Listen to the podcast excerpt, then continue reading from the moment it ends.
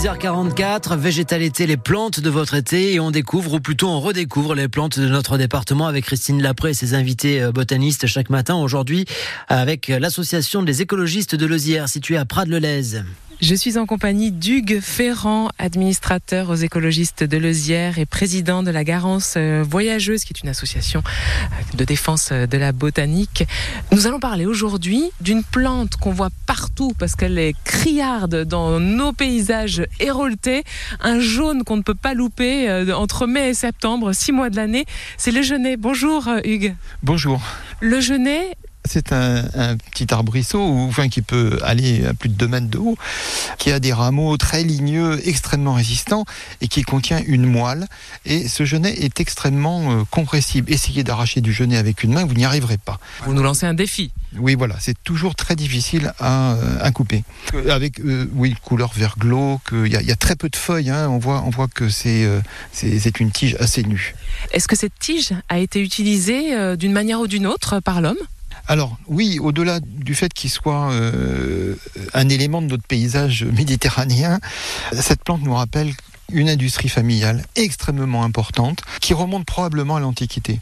C'est l'industrie du genêt textile. Hein. Donc euh, on a planté du, du genêt et ce genêt a été utilisé pour fabriquer du linge de genêt incroyable. On n'y on y pense plus aujourd'hui. Alors cette toile. J'imagine que c'était peut-être pas c'était pas la soie, hein, le, le genêt. Oui, alors c'était une toile extrêmement grossière qui permettait de fabriquer soit des nappes, des espadrilles, des paniers, des toutes sortes de, choses, du, linge un peu un peu grossier, mais euh, qui nécessitait un travail extrêmement important. On coupait les, branches très jeunes, enfin les jeunes pousses de genêt, on les laissait euh, à rouir pour prendre l'expression dans une fosse avec de l'eau arrosée pendant des jours et des jours qui dégageait une forte odeur. Et ensuite, on prenait ces genêts pour en extraire uniquement la fibre et évidemment le tisser par la suite. On avait même dans certains villages, puisque l'industrie du genêt a été extrêmement étendue en Bas-Languedoc, particulièrement dans le lot des voies, par exemple, avec des villages comme les Plans, Fausières, etc., utilisaient ce, ce genêt et ont encore quelques éléments de tissu. Et on faisait appel à ce qu'on appelle le peigneur de chanvre qui venait pour le tissage de ce genêt.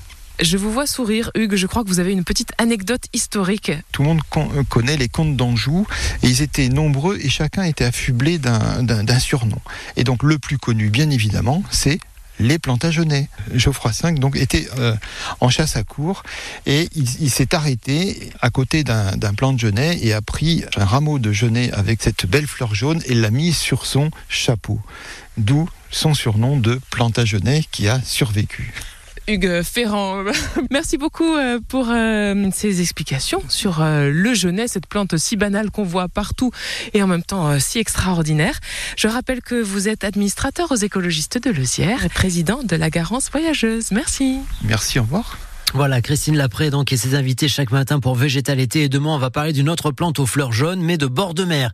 Je vous en dis pas plus. Rendez-vous juste avant 6h45 sur France Bleu Héros.